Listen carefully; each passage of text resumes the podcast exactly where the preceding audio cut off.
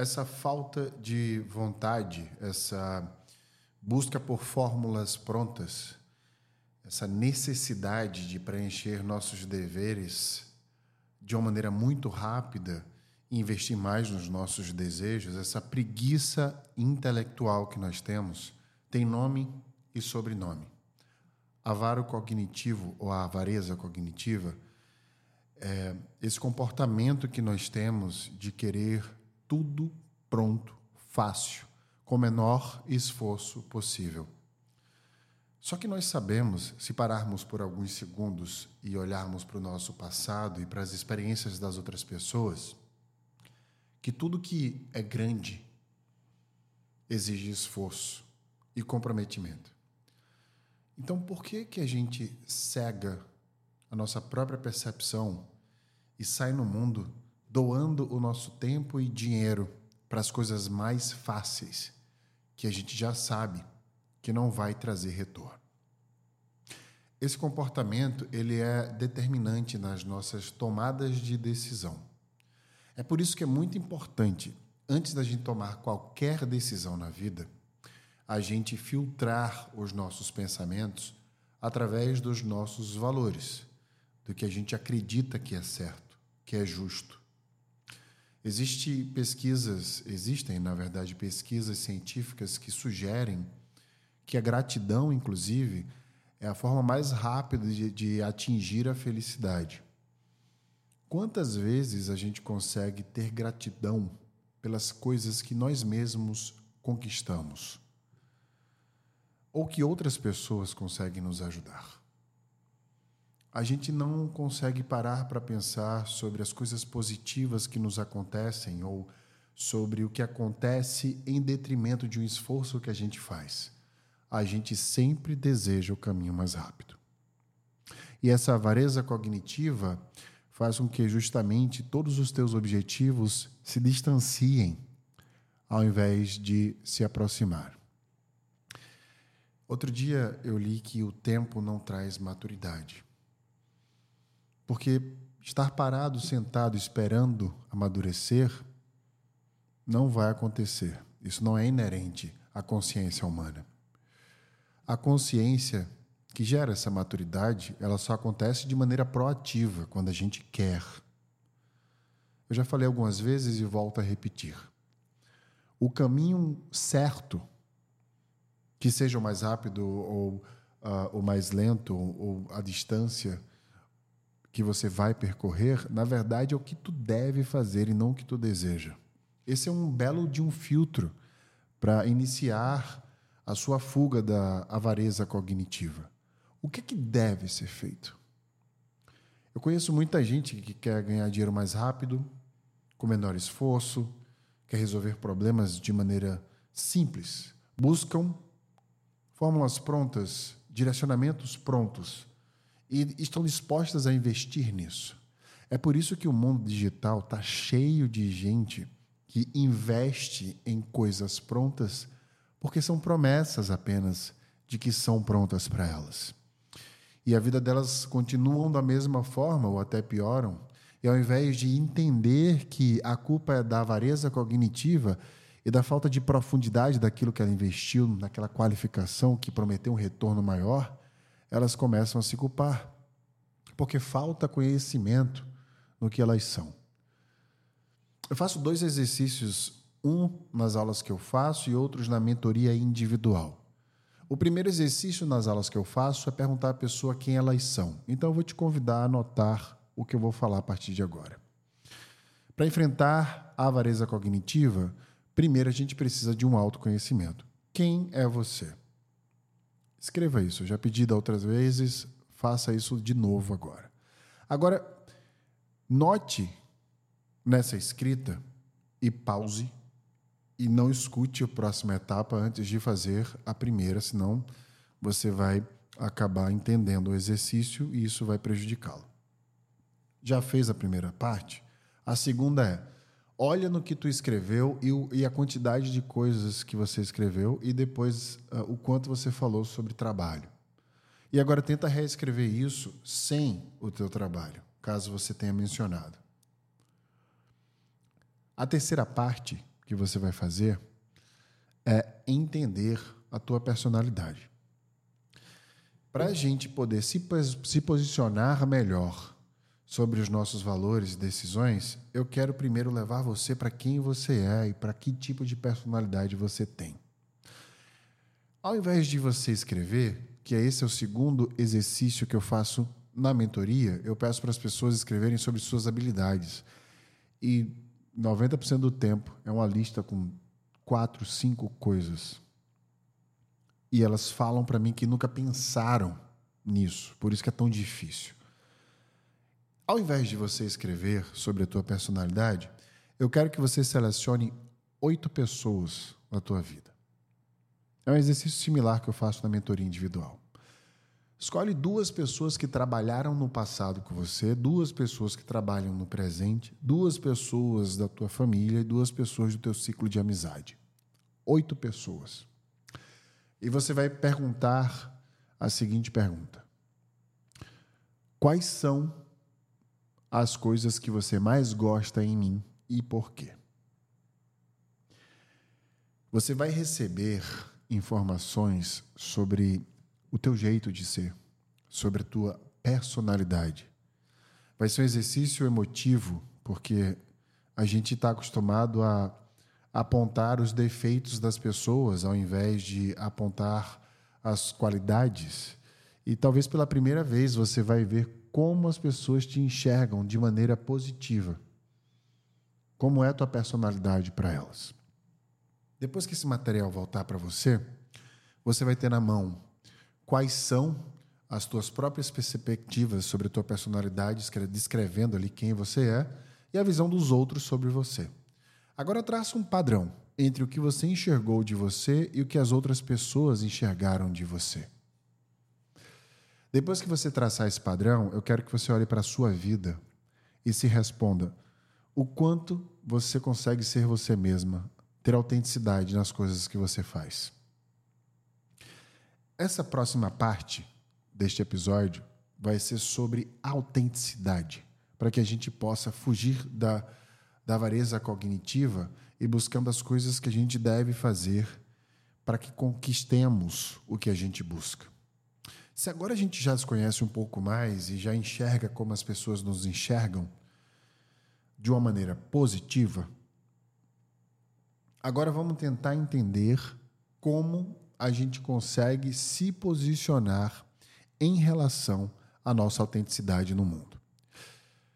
O quanto você consegue ser e exercer essa personalidade todos os dias? Essa é uma pergunta para você responder. Se no trabalho você se prende um pouco, ou talvez na frente de algumas pessoas do teu ciclo você não se sente muito à vontade, existe algo de errado na tua vida. Porque a gente precisa se sentir bem a maior parte do tempo. Eu só não me sinto autêntico quando alguma coisa acontece e eu prefiro me calar por algum motivo proativamente. Mas todos os ambientes que eu translado, eu sou quem eu sou, da maneira que eu exerço a minha personalidade. Uma coisa que você tem que compreender é que a gente não veio ao mundo para agradar as pessoas. Nós não somos um entretenimento para elas. É por isso que a avareza cognitiva está muito vinculado ao entretenimento. Como a gente gosta de consumir o prazer pelo prazer.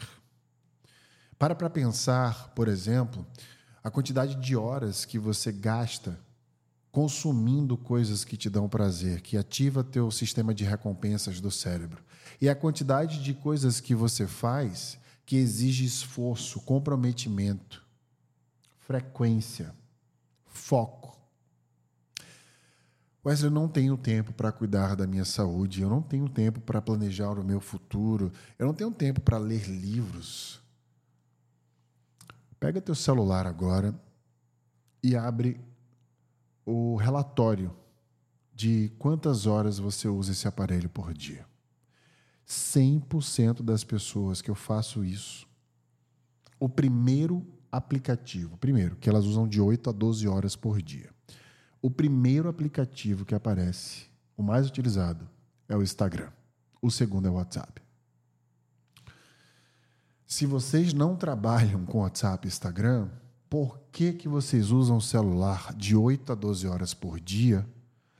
O Instagram sendo o primeiro aplicativo, o WhatsApp o segundo, e você tem a cara de pau de me dizer que você não tem tempo para cuidar da sua saúde e do seu futuro.